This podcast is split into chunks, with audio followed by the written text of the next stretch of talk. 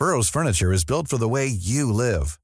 From ensuring easy assembly and disassembly to honoring highly requested new colors for their award-winning seating, they always have their customers in mind. Their modular seating is made out of durable materials to last and grow with you.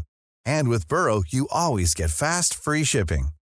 Get up to 60% off during Burrow's Memorial Day sale at burrow.com slash ACAST. That's burrow.com slash ACAST. burrow.com slash ACAST. Langosta literaria.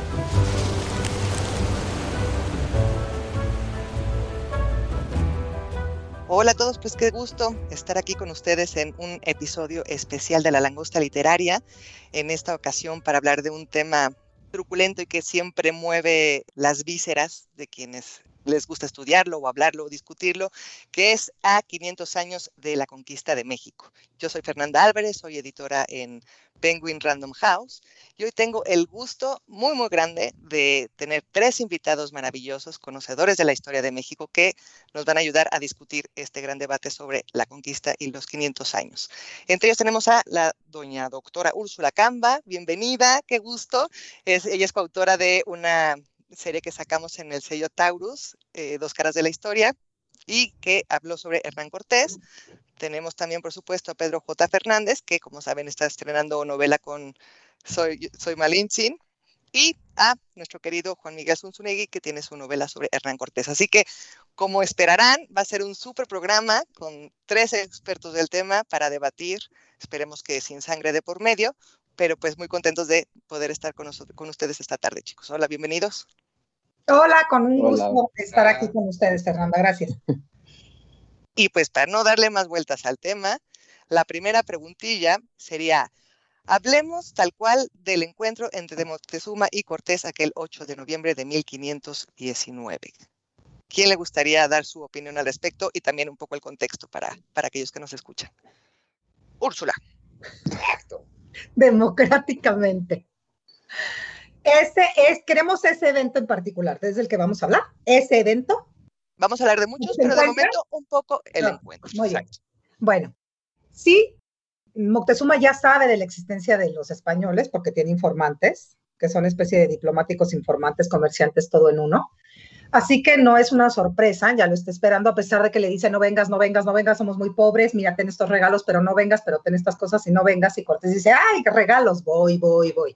Ese es como uno de los tantos malentendidos sobre los que se fundamenta ese encuentro y otros demás encuentros y intercambios y vinculaciones que se dan entre estos grupos que no comparten ningún referente. Creo que eso es como muy importante partir de, de ese punto son dos universos completamente distintos, no comparten la escritura, no tienen alfabeto acá, no, tienen una representación ideográfica, que son los códices, pero no es escritura.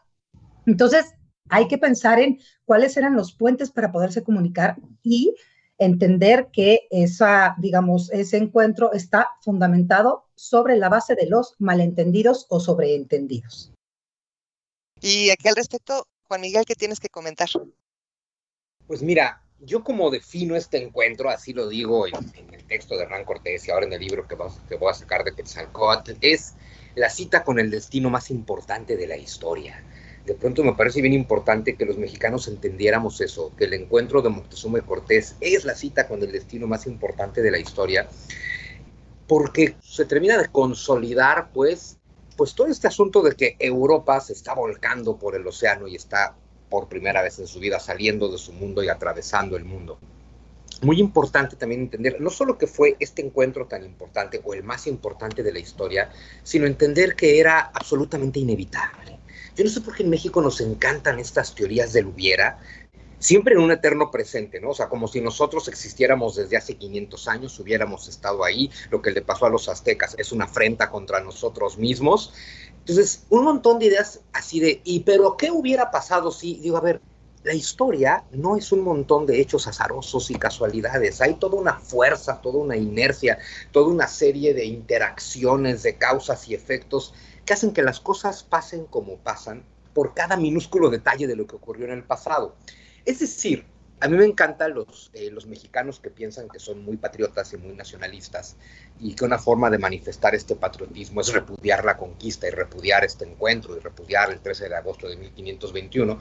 digo, sí, lo que no estamos entendiendo es que entonces estás repudiando a México, porque solo hay un México, solo hay un México que sí existe y es este. Y este único México que sí existe es resultado de que todo lo que pasó haya pasado exactamente como pasó. Entonces, si tú crees que amas a México, pero te hubiera gustado que todo fuera distinto, hubiera sido distinto, entonces tú amas un producto de tu imaginación. Tú amas no solamente lo que nunca pasó, sino lo que nunca pudiera haber ocurrido. ¿sí? Las cosas en la historia no pasan por azar, pasan por una serie de causas. Y al final a Hernán Cortés pues le toca el honor de protagonizar eh, pues este evento tan importante, ¿no? Y digo el honor porque, a ver, como honor fue para Moctezuma también, en el sentido de que, como dijo Úrsula, no se entienden, no hay forma alguna de que se entiendan.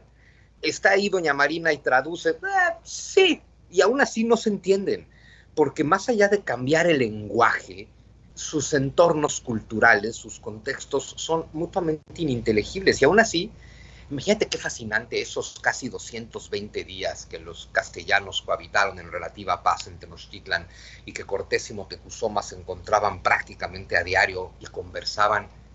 Qué fascinantes conversaciones debieron haber tenido estos dos hombres y seguramente no se entendieron nada y aún así qué conversaciones tan fascinantes, ¿no? Entonces, pensar estas cosas, que si Cortés solamente era un ambicioso, que creo que tiene una mente mucho más allá de eso, que si Motecuzoma era un cobarde, que, a ver, no hay forma alguna de que el Señor entendiera lo que estaba pasando, ¿no?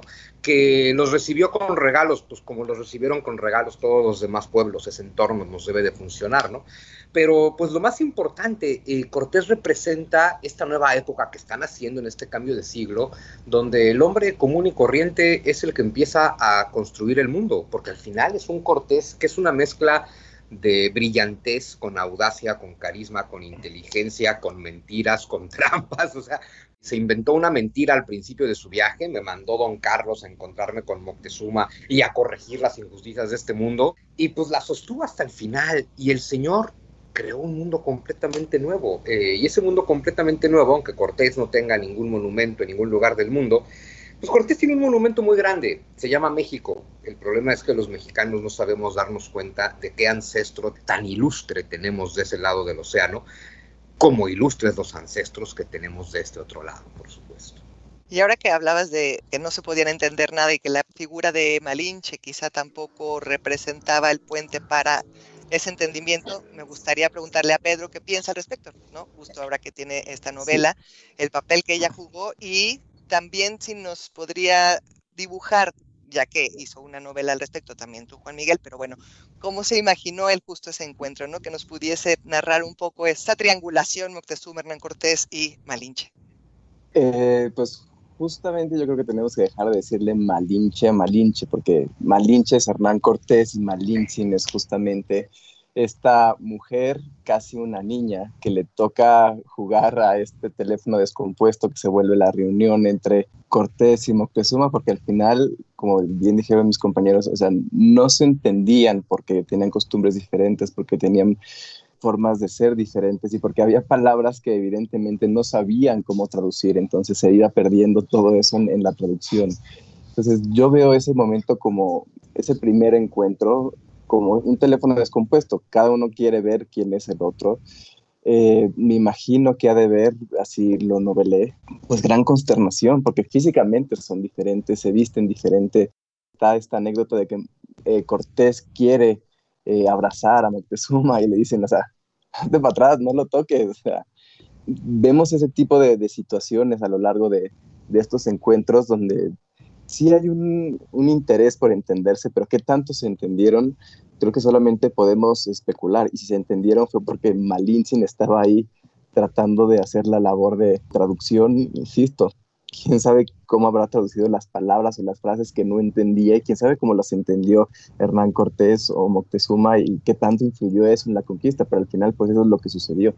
Entonces yo por eso digo que, que siempre que hablamos del encuentro entre Moctezuma y Cortés tenemos que hablar de esta protagonista que se vuelve Malintzin sin la cual no se hubiera dado ese encuentro y hubieran podido hablar. ¿Y tú, Úrsula, tienes algo más que comentar al respecto también de la figura de Malintzin? Consta que ya corregí, ¿eh? No, no, sí, es decir, sí, él tiene 33 años y ella tiene 15, sí es prácticamente para nosotros una niña. También es cierto que las mujeres en aquel tiempo, pues, se casan muy jóvenes, ¿no? Hay que pensar en la hija de Moctezuma en Tecuichpo, que pues la casan con el tío, con el primo, después con cuanto conquistador se les cruza enfrente, porque esa era una costumbre. Pero claro, si nosotros lo vemos desde acá, pues sí, no la vas a juzgar con los mismos ojos que pensando que tuviera 28 años la mujer, ¿no? Y hay que tomar en cuenta que el otro eslabón en la traducción es Jerónimo de Aguilar, que parece que ser muy incompetente hablando lingüísticamente.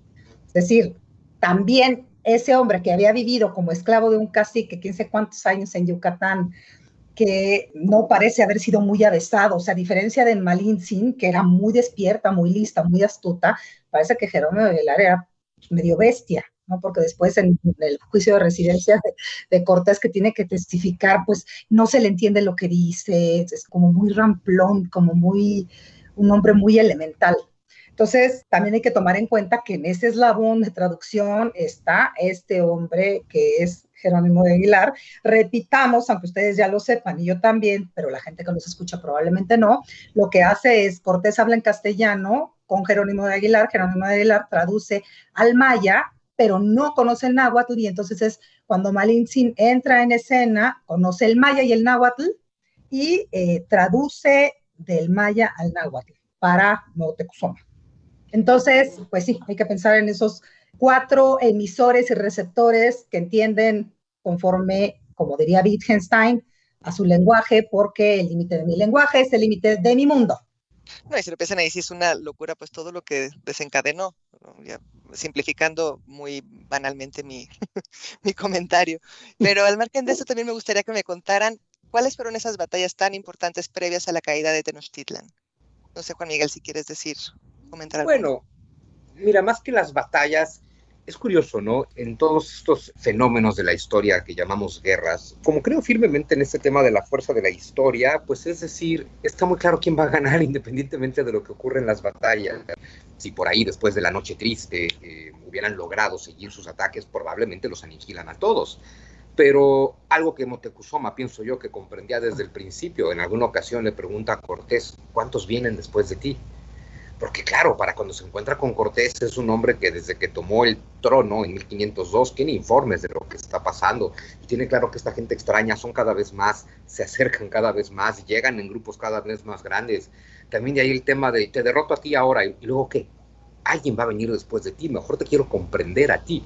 Lo interesante para mí de las batallas antes de la caída de Tenochtitlan es, a ver, por supuesto que son encuentros violentos, todos los encuentros de la humanidad han sido violentos en la historia, pero no hay que olvidar este papel de un Hernán Cortés que desde el principio, desde que pone el primer pie en territorio americano, es un hombre que va con las ofertas de paz por delante.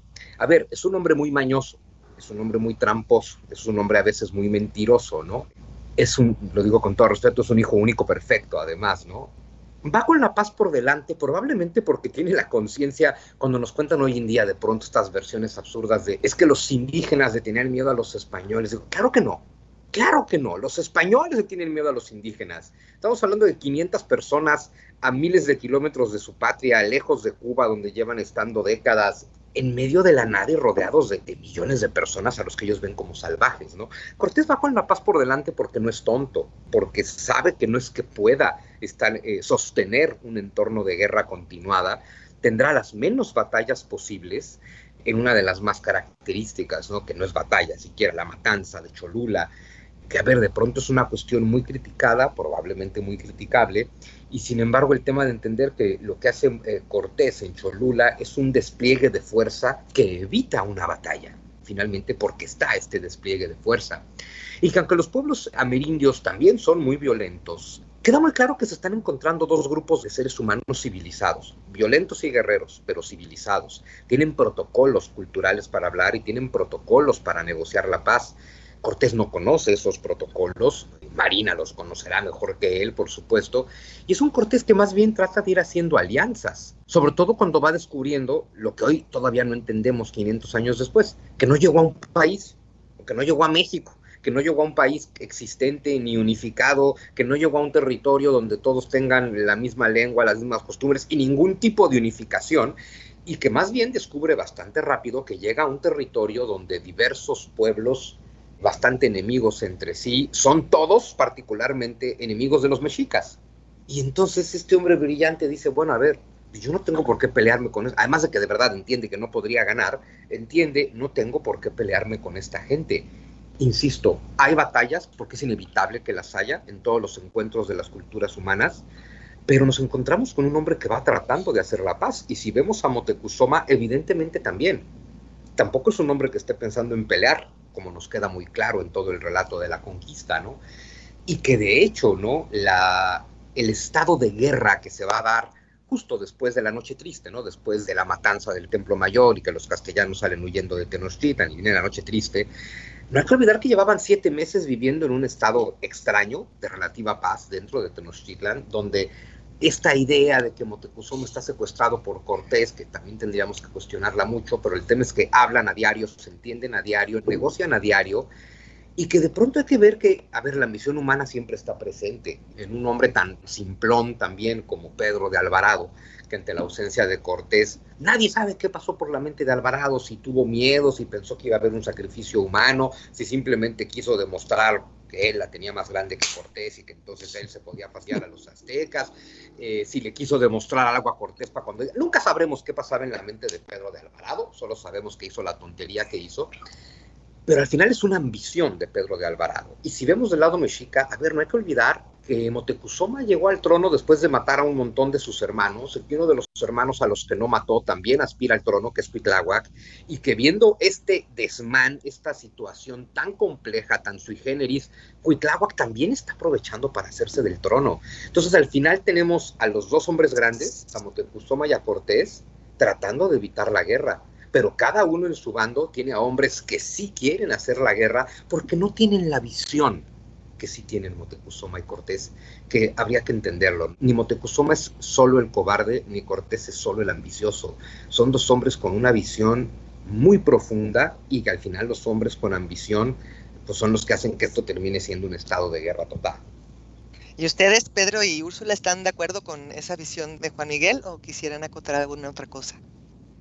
Estoy de acuerdo en que sí hay que complejizar bastante más a los personajes de la historia. No sé si diría que Cortés es brillante. Es que no leído mi libro, doctora.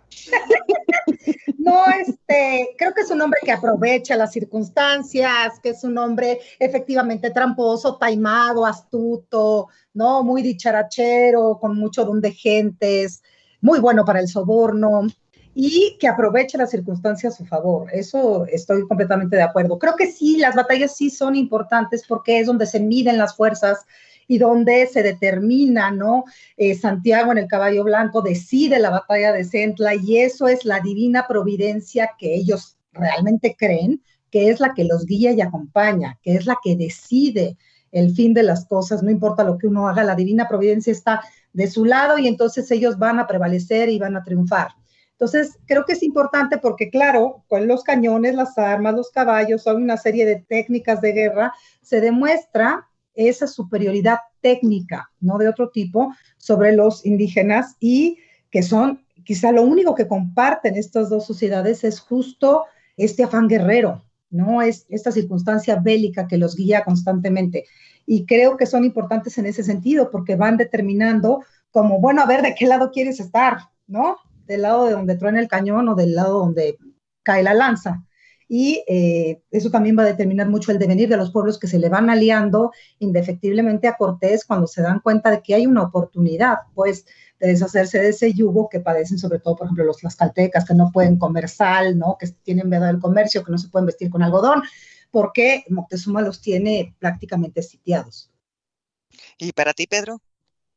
Sí, yo creo que si, si vemos esta, este proceso histórico como una historia, sabemos que son las batallas las que van avanzando en la historia. Al final es después de una batalla que le regalan a Malintzin, entre otras esclavas, a, Hernán Cortés. Y, vemos cómo también Hernán Cortés empieza a aprender de estos pueblos, empieza a aprender cómo, cómo, está la situación de estos pueblos con respecto a los mexicas. Si algunos pueblos los reciben, otros pues, los reciben con los brazos abiertos, otros y tienen que pelear con, con los castellanos para poder hacer esto, estas alianzas, pero al final se define cómo esta relación depende de eh, lo que pasa en las batallas yo creo que también es una época en la que hay tantas batallas que también nos podemos ir perdiendo y ver qué es importante y qué no es importante. Pero sí hay, esta historia avanza a partir de las batallas y de las matanzas, de las lamentables matanzas que se dieron. Finalmente, aunque quizás no estaban pensando ellos que se trataba de una guerra en sí, pues sí, por la cantidad de batallas que se dieron, sobre todo mientras eh, los castellanos van avanzando hacia, hacia Tenochtitlan, pues sí, es una, parece una guerra. Y, finalmente pues define todo, todo este momento. ¿Cuáles dirían ustedes que son algunos elementos que estaban puestos sobre la mesa para que la conquista pudiera llevarse, para que pudiera suceder, a pesar de estos malos entendidos, de no comprenderse? ¿Qué estaba pasando tanto eh, aquí como en, en Europa para que esto pudiera suceder? Oye, como en la primaria, ¿me podría repetir la pregunta? Ay, perdón, tengo muy abstracta.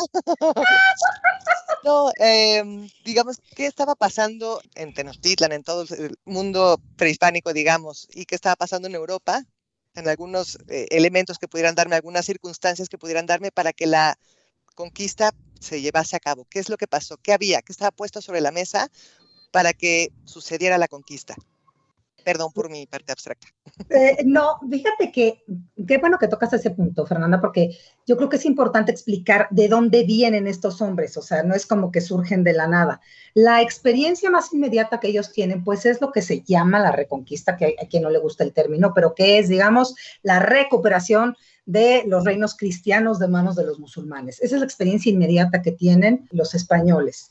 Y esos son los que vienen muchos también vienen en la flota de Colón huyendo de la persecución religiosa contra los judíos. De hecho, hay unos que se quedan varados en las Antillas, que Alex Gould ha, rastreado como tripulantes de Colón, que se quedan en la isla, que le dicen, preferimos quedarnos. Bueno, cuando regresa Colón el segundo viaje ya se los comieron a todos.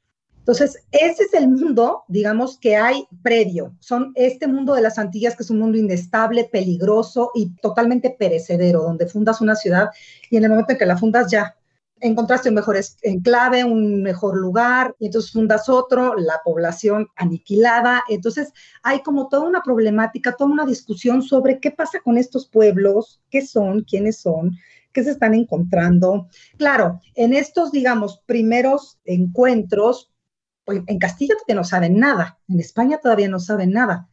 Hay quien dice incluso que el descubrimiento de América se puede marcar a partir del encuentro de Cortés con Moctezuma o de la, la incursión de Cortés en estas tierras, que es una civilización mucho más compleja, mucho más desarrollada, como una estratificación mayor a la que se encuentran en las Antillas. ¿Y eh, qué sucede? Pues sucede que es efectivamente una estructura muy vertical la que hay aquí, la Triple Alianza, donde hay una cúpula de poder pequeña, que digamos detenta todo el poder, los sacerdotes, los guerreros, y hay una gran, gran masa de población, que son los más iguales, que obedecen a esa cúpula de poder y que está, digamos, fincada sobre justamente las guerras, ¿no? Y la sujeción de todos los pueblos, ¿por qué? Porque necesitan proveerse de muchas cosas que en el valle a lo mejor no pueden cultivar o no pueden obtener. Y entonces a fuerza de eso, juzgar pueblos, pueden extender el imperio de hacerse todavía más poderosos. Y esa es la circunstancia que se encuentran Cortés y los españoles cuando llegan a pues lo que se ha dado en llamar Mesoamérica. Juan Miguel, no sé si querías agregar alguna cosa que te sí, bueno, dentro de este contexto, recordar no solamente el tema de la reconquista, que a ver, si viene, no es un mismo proceso, son 700 años de guerras contra musulmanes, pero que finalmente venimos de 1492, cuando el 2 de enero Isabel y Fernando toman Granada con lo cual culminan esta reconquista. Estamos hablando de que desde que Isabel y Fernando se convirtieron en reyes de Castilla y Aragón, reanudan esta guerra que había estado un poco estancada contra los musulmanes, lo cual nos lleva a que desde 1479 de 1479 a 1492 tenemos estos casi 14 años de un estado de guerra constante contra el musulmán. vienen de esta dinámica. Para 1400, y claro, si nos vamos más para atrás, no que ver que Castilla pues era un reinito hasta arriba al norte en la cornisa cantábrica, que a lo largo de esta reconquista se fue desparramando por el centro, hacia abajo, hacia el sur, hasta ir construyendo España y que finalmente la gente, el castellano viene de esta, de esta dinámica guerrera, de esta dinámica de estar convencidos de que Dios los ha designado, o sea, tienen, se lo creen, vaya, no es un discurso, lo creen, son señalados por Dios, como Isabel la católica se siente una iluminada señalada por Dios, ¿no? Entonces, además de este contexto que nos lleva a que hay un gran ánimo, un gran impulso para pues seguir descendiendo al sur, aunque sea meterte por el Atlántico y atravesar el mundo, no hay que olvidar otra cosa. Hernán Cortés es de Extremadura. Extremadura es pues el rincón más alejado de Castilla, ¿no? Con muchos vínculos con, la nobleza portuguesa. Entonces no hay que olvidar que también hay una guerra muy importante entre 1474 y 1479, la, la guerra de sucesión castellana, en la que Isabel se convierte en reina en guerra contra el rey de Portugal, que se quiere quedar con Castilla, por lo menos con Extremadura, y que la nobleza extremeña, donde están a ver, una de las cuatro familias más importantes de la nobleza extremeña, los Cortés, los Pizarro, los Altamirano este, y los Monroy. Es decir, Cortés es el resultado de estas cuatro familias nobles, ¿no? Hernán, Cortés, Monroy, Pizarro, Altamirano.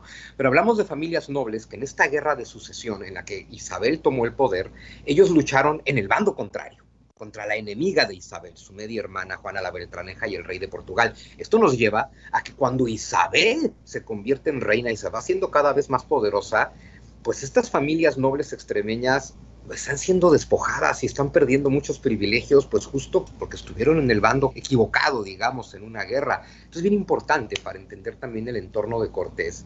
Y otra cosa, un poquito más para atrás, para ver esta gran interrelación que es la historia. El Imperio Otomano, sin el cual no habría ni descubrimiento de América, ni conquista de Tenochtitlan, ni el México que conocemos, porque conforme los turcos van controlando el Mediterráneo occidental en tiempos de Mehmed, Mehmed II, el que toma Constantinopla en 1453.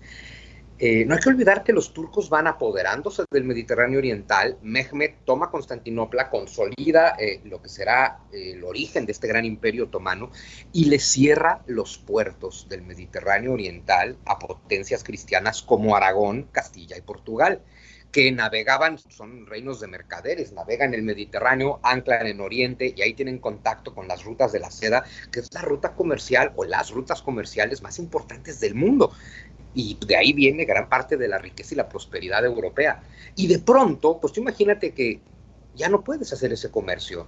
No te puedes quedar así, tienes que buscar soluciones creativas. Mehmed II te está bloqueando en el Mediterráneo Oriental. Pues hay que buscar otras rutas y entonces vamos a ver a los portugueses pues, dándole la vuelta a África y finalmente llegando por el Océano Índico a China.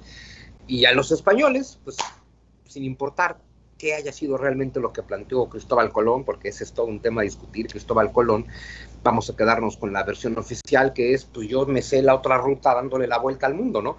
Pero que si no hubiera caído Constantinopla en manos de los turcos, tampoco hubiéramos visto este gran impulso que dio origen a la era de la navegación, porque empieza precisamente buscando rutas alternativas después de que los turcos han cerrado las posibilidades, ¿no? Entonces, que es gente buscando cómo sobrevivir, literal, reinos buscando cómo sobrevivir, y bueno, pues eso es en gran medida lo que llega hasta acá, ese es el impulso que los trae hasta acá. Y hablando ya de impulsos y, de pensar justo que estamos celebrando los 500 años de la caída de, Tenochtitlán. Celebrando, Fernanda, celebrando dijiste.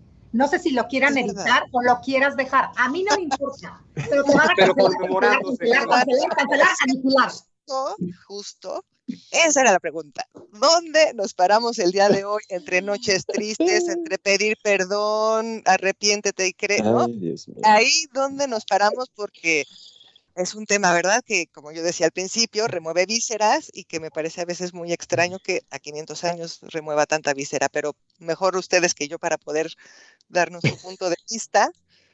Pedro. Ay, Dios mío, Dios mío yo creo que es buen momento justo de expandir esta narrativa, de ver a los personajes en su dimensión, de hablar de los personajes de los que generalmente no hablamos, como las mujeres que participaron en estos procesos históricos. que ya dejemos de, andar viendo si nos piden o no nos piden perdón. Ya España ya nos pidió perdón hace mucho tiempo. Y también cuando se dieron las, este, las fiestas del centenario, diría mi alter ego amargado, maldito Porfirio Díaz, también hubo de una reconciliación con España, también hubo un perdón por la independencia y por la conquista. Entonces, ya, dejemos eso atrás y avancemos. Cambiemos la narrativa o expandamos la narrativa y no nos preocupemos si es noche triste o noche victoriosa, porque al final eh, estamos cayendo en una demagogia histórica terrible. Úrsula. Sí, de acuerdo. Eh, me parece un poco absurdo, sobre todo porque, mira, los políticos no tendrían por qué saber historia. Bueno, sí tendrían. Jaime Torres Bodet, este, Reyes Heroles, sabían de historia. Pero bueno, pon tú que no tengan que saber ahora. Pero sí necesitan una asesoría consistente y sólida que claramente no tienen porque si la tuvieran no tendrían esa narrativa tan ridícula, tan absurda. Esta narrativa como de odio, de encono, que a quién le sirve a nadie, porque además no te explica.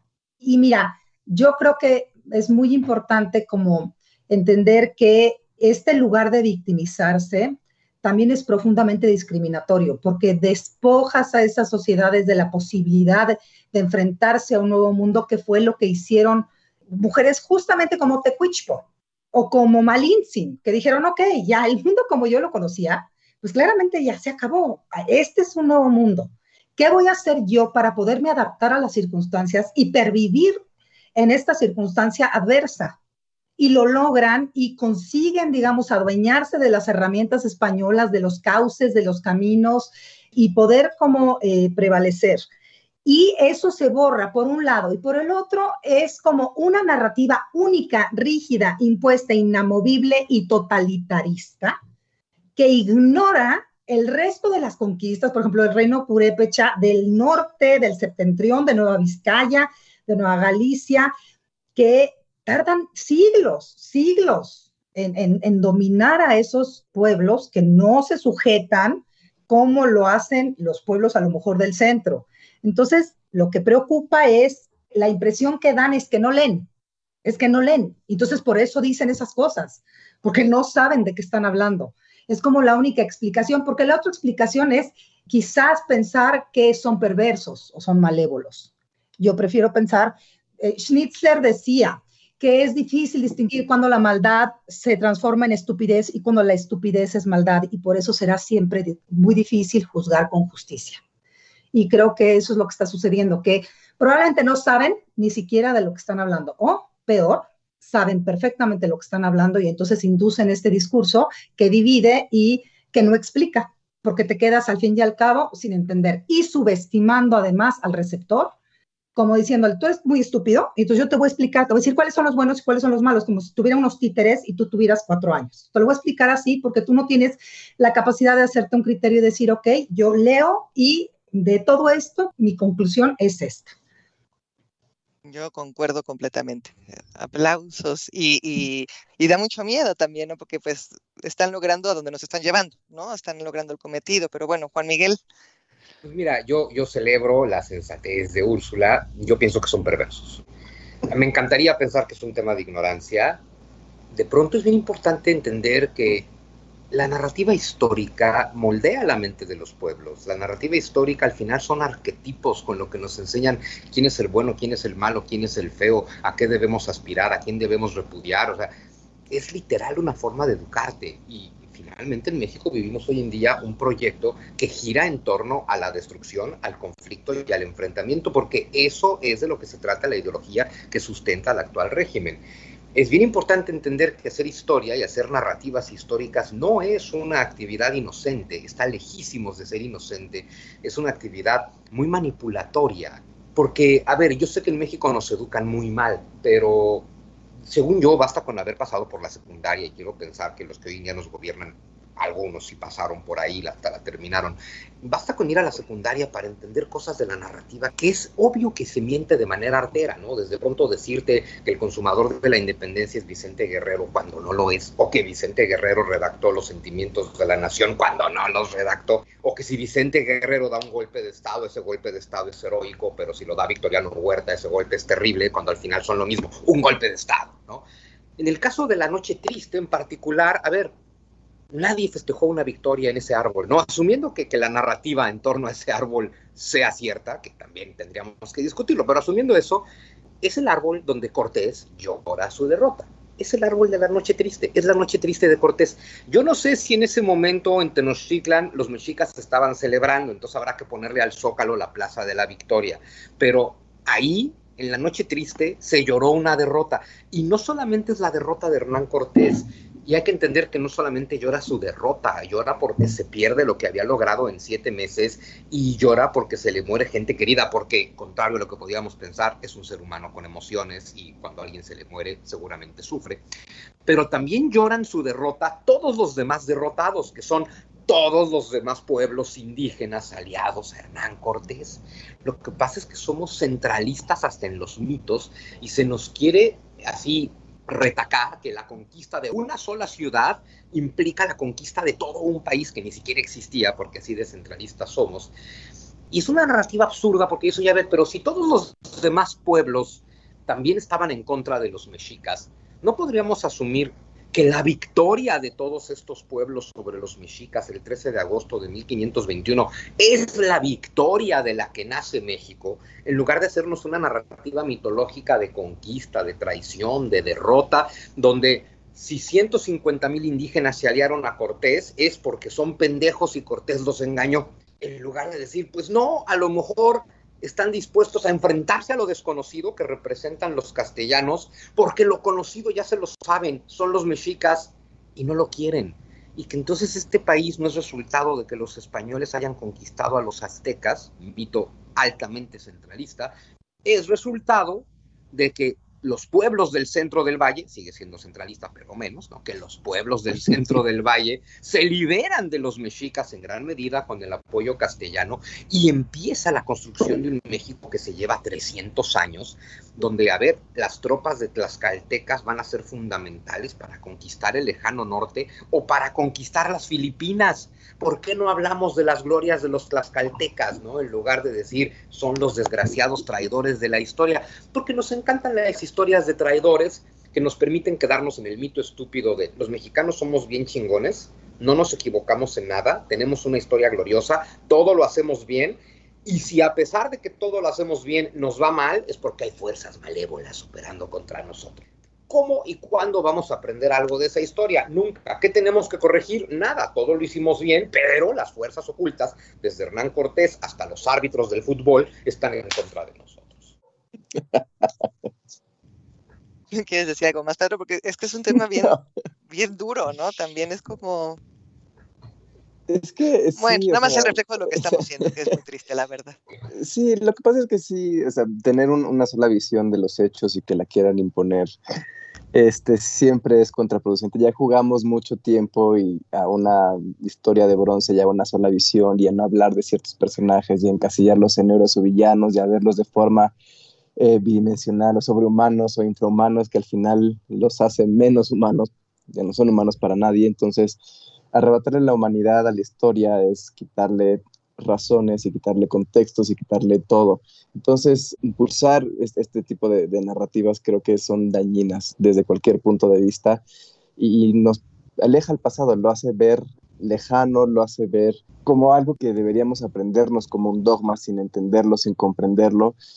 Y finalmente, eh, seguimos teniendo heridas en el pasado, seguimos sin entender de dónde salieron esas heridas. No podemos sanarlas mientras nos sigan ahí echando limón, siguen diciendo, es la noche triste, qué triste, y estás echándole limón a la herida y no entendemos nada, pero si de verdad entendemos quiénes son estas personas y dejamos de repetir dogmas y cuestionamos lo que nos están enseñando, creo que vamos a poder generar esta nueva narrativa de la que estaba hablando.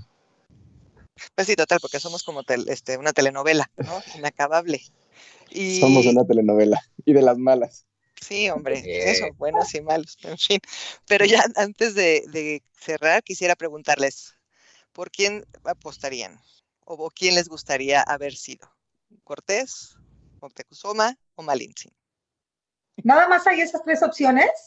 Sí, sí, no, no, aquí estoy acotando, imagínate, si no, no, no, acabamos. Estos personajes... De la conquista. No, no, no puedo elegir ser Quetzalcoatl. ¿No puedo elegir Tezcatlipoca? No, a ver, céntrense. Nos agarramos Entre estos tres. acá por el fin del mundo. Mocte- no, pues Malintzin, por supuesto, porque se muere joven, pero la verdad es que le toca la mejor parte. Porque Hernán Cortés ya, o sea, se muere amargado en pleitos, peleado con todo el mundo, en la corte no lo quieren porque es un presumido, engreído. Abandonado, ¿no? abandonado, Moctezuma queda como el cobarde, lo apedrean sus hombres. No, Malintzin, forever Malintzin, claro, Bueno, pero claro. Aunque me cancelen, me digan, ¡ay, una blanca hablando de ¡Ay, qué horror! O sea, la verdad es que sí. Bueno, pero seguimos hablando un poco de arquetipos, ¿no? Porque Moctezuma quedó como el cobarde, pero para mí Moctezuma es un sabio. O sea, Moctezuma es un sabio fuera de serie. Ah, sí, sí es, pero bueno, o sea, ¿te gustaría ser Moctezuma? No, o sea, me quedo si con yo ya Cortés. pues te, te muelas, te queda Cortés y te No, queda... no, a ver, mira, yo me Moctezuma. quedo con Cortés y yo me quedo con. Cortés porque, porque tampoco murió amargado, como dicen. Sí, Eh, claro que murió claro amargadísimo. que no. Bueno, mira, Claro que sí. hay una cosa que hay que tener en muy una claro. casa hecho, que ni era su casa. yo empiezo en mi libro de Cortés diciendo esto. Como ninguno de los dos estuvo ahí cuando murió Cortés, Eh, en realidad, cuando los historiadores o los no historiadores discuten, no discutes de cosas que sabes, solo discutes de las cosas que leíste, ¿no? Pero bueno, este, yo creo que es un hombre, a ver, se echa 20 años de pleito legal con Carlos V. No, hombre, 20 años de pleito, ¿tú no estarías amargado? Sí, con un poquito, por supuesto. Qué horror. Sin más el embargo, juicio de la esposa. Sea, pero eh, yo creo que no muere amargado, que si bien sí muere derrotado en muchos sentidos, porque Carlos V le quita sus conquistas, es un hombre que dedica los últimos años de su vida a, a llenar su casa de académicos, e, bueno, no su casa porque no es suya, pero a llenar su casa de académicos e intelectuales y hacer una academia de humanidades y a leer y a escribir, y que dedica, Cortés dedica sus últimos años a a la escritura, al estudio y a la búsqueda de Dios. A mí me parece un final muy bonito para Hernán Cortés, si bien con la frustración de no poder volver ¿Qué a va a Nueva ser España. bonito? ¿Cómo- ¿Cómo va a ser bonito? Un hombre que se le arremolinaban los indígenas, o sea, llegaba y se arremolinaban así para seguirlo. Así de, ay, voy a buscar a Dios y voy a dictar mi testamento y además mi estúpido hijo se va a casar con la sobrina de mi archienemigo.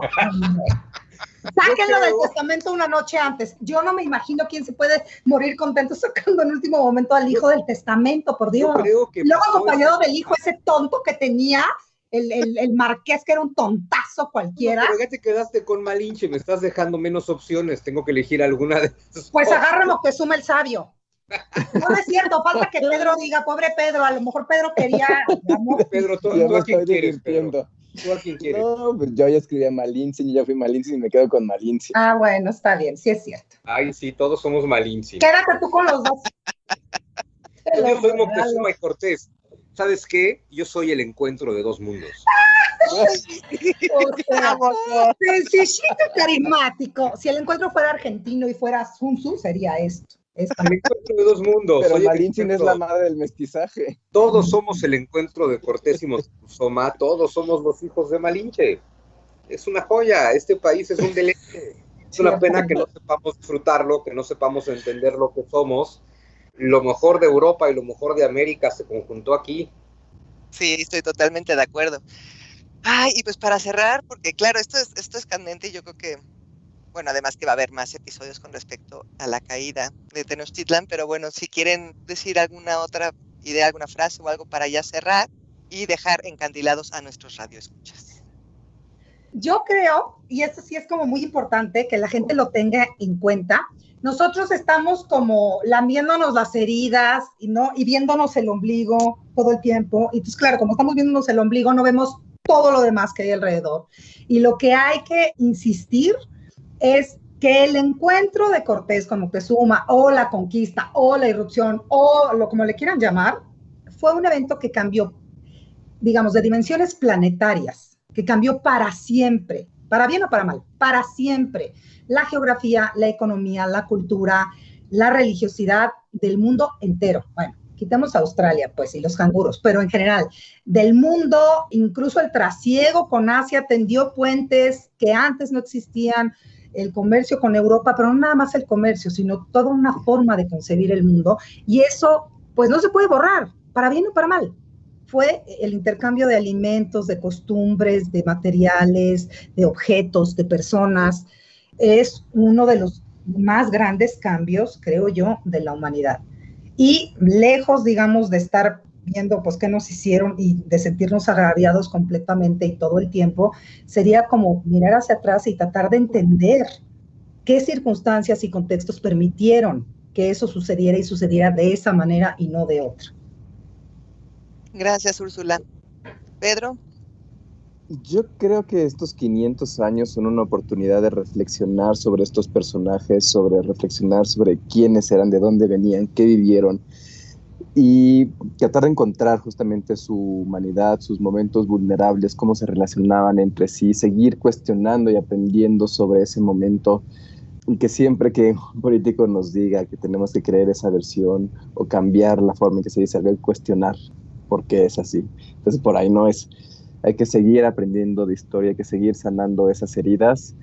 Y un poco de comercial, este, una, una de las formas para ir un poco aprendiendo y abriendo este, esta narrativa es a través de, los libros, a través de la ficción histórica, y pues ahí está mi nueva novela de Malintzin, si le quieren echar un ojo. Pero justamente hay que ver a estos personajes, hay que vivir con ellos y formarnos nuevas ideas. Y esa yo creo que es la mejor reflexión que podemos tener, cambiar la forma en cómo se ve la conquista y cómo queremos vernos dentro de 500 años. Gracias, Pedro. Juan Miguel. Yo creo que nos contamos una versión de la historia que sin darnos cuenta es una versión de un profundo odio contra nosotros mismos a ese nivel es grave la construcción de la narrativa histórica, porque lamentarnos de que todo nuestro pasado haya ocurrido como ocurrió es lamentarnos de que nosotros seamos lo que somos. Entonces, es una historia de odio contra nosotros mismos. Lo que sería interesante que nos preguntáramos es, ¿quién nos enseñó ese odio contra nosotros mismos y por qué lo compramos? ¿no? Eh, eh, hay 200 años de ignorancia, hablo, ¿no? Desde la independencia para acá, o 100, porque la narrativa histórica mexicana es de la revolución para acá. ¿Hay 100 años de ignorancia o hay 100 años de perversión? ¿Hay una ignorancia supina que nos lleva a este discurso de odio contra nosotros mismos? ¿O hay un discurso de odio deliberado contra nosotros mismos que se esconde en nuestra historia? ¿Quién lo hace? ¿Por qué? Pero un pueblo con la narrativa que nosotros tenemos es un pueblo derrotado tenemos que cambiar la narrativa, porque México es un país conquistado, pero no por España. México está conquistado por su discurso histórico. Tanto Úrsula como Pedro hoy usaron la frase lamerse la herida. Es curioso, ¿no? Porque sí pareciera que nos tenemos que dedicar a eso, como si tuviéramos una herida, como si cada mexicano de hoy recordara la conquista. El tema es que ningún mexicano de hoy estaba vivo cuando ocurrió la conquista. No la recordamos, porque no estábamos ahí ni nos pasó a nosotros. Entonces lo que tenemos simplemente es una narrativa histórica introyectada que nos hace sentir odio, rencor y conflicto por algo que ni siquiera nos ocurrió. Así de estúpido es el asunto. No nos ocurrió y sin embargo convertimos nuestra narrativa histórica en un discurso de odio contra nosotros mismos. Es un buen momento para hacernos un discurso de liberación. México es resultado de que Hernán Cortés sí llegó. Punto. Si Hernán Cortés no hubiera llegado, México no existiría no existiría ni Úrsula, ni Pedro, ni Fernanda, ni yo, ni los que escuchan el podcast, ni los que leen nuestros libros, ni nada. Más terrible es cuando ves que el mexicano se lamenta en español de que hayan llegado los españoles, ¿no? Y digo, perdón, pero decir en español que no tienes nada que ver con los españoles es como escupir para arriba y quedarte a ver qué pasa, ¿no? O sea, le miento a la madre al español en español. Y perdón a todos los que me salen con estos discursos de odio contra lo hispano, siempre les digo, ahora dímelo en náhuatl porque mientras me lo digas en español, solo estás confundido, porque al final tu mente está formateada por la lengua que hablas. Hablas castellano, hablas español, eres hispano, se acabó la historia. Un hispano mestizo, un hispano americano, un hispano lleno de una cultura y una tradición y un resguardo cultural indígena que nos corresponde. Pero si hablas español, eres hispano, piensas en español, ves el mundo en español, amas en español, comprendes la realidad en español y en español dices te avergüenzas de nosotros mismos por ser herederos de los españoles y de todos los demás pueblos que junto con Cortés triunfaron sobre la tiranía de los mexicas. Hay que cambiar simplemente nuestra narrativa. Ay, pues muchísimas gracias, Oigan, pues nos quedamos con muchas reflexiones. Esperemos que quienes nos escuchan después se animen a buscar por las redes sociales a Úrsula, Juan Miguel y a Pedro para hacerles más preguntas porque se quedan muchas cosas en el tintero. Hay muchas cosas por desmenuzar. Dígame usted, Úrsula. Podemos hacer una liga que sea los nietos de Acamapichtli. Ándale, eso está bueno. Y unirnos bajo esa bandera que propulsó eh, Jorge Ibargüengoitia. Eso me gusta. En castellano, nietos de Acamapichtli en castellano. Eso está muy bien. Pero no, pues nada, agradecerles de verdad que, que pues hacen falta eh, escuchar más temas así, ¿no? Ir desmenuzando la historia y dejar que sea, ¿no? Que, que, dejar a un lado ese lastre, ¿no? La historia no puede ser un lastre, la historia tiene que ser otra cosa. Entonces, pues muchas gracias por acompañarnos. Gracias también a Álvaro, a Mauricio Montes, a Jacqueline, que hacen posible este podcast. Muchísimas gracias y que tengan buena tarde. Gracias. Gracias Búscanos en nuestras redes sociales, Twitter, arroba langosta-lit, Instagram y Facebook, Langosta Literaria, y en YouTube, Me Gusta Leer México.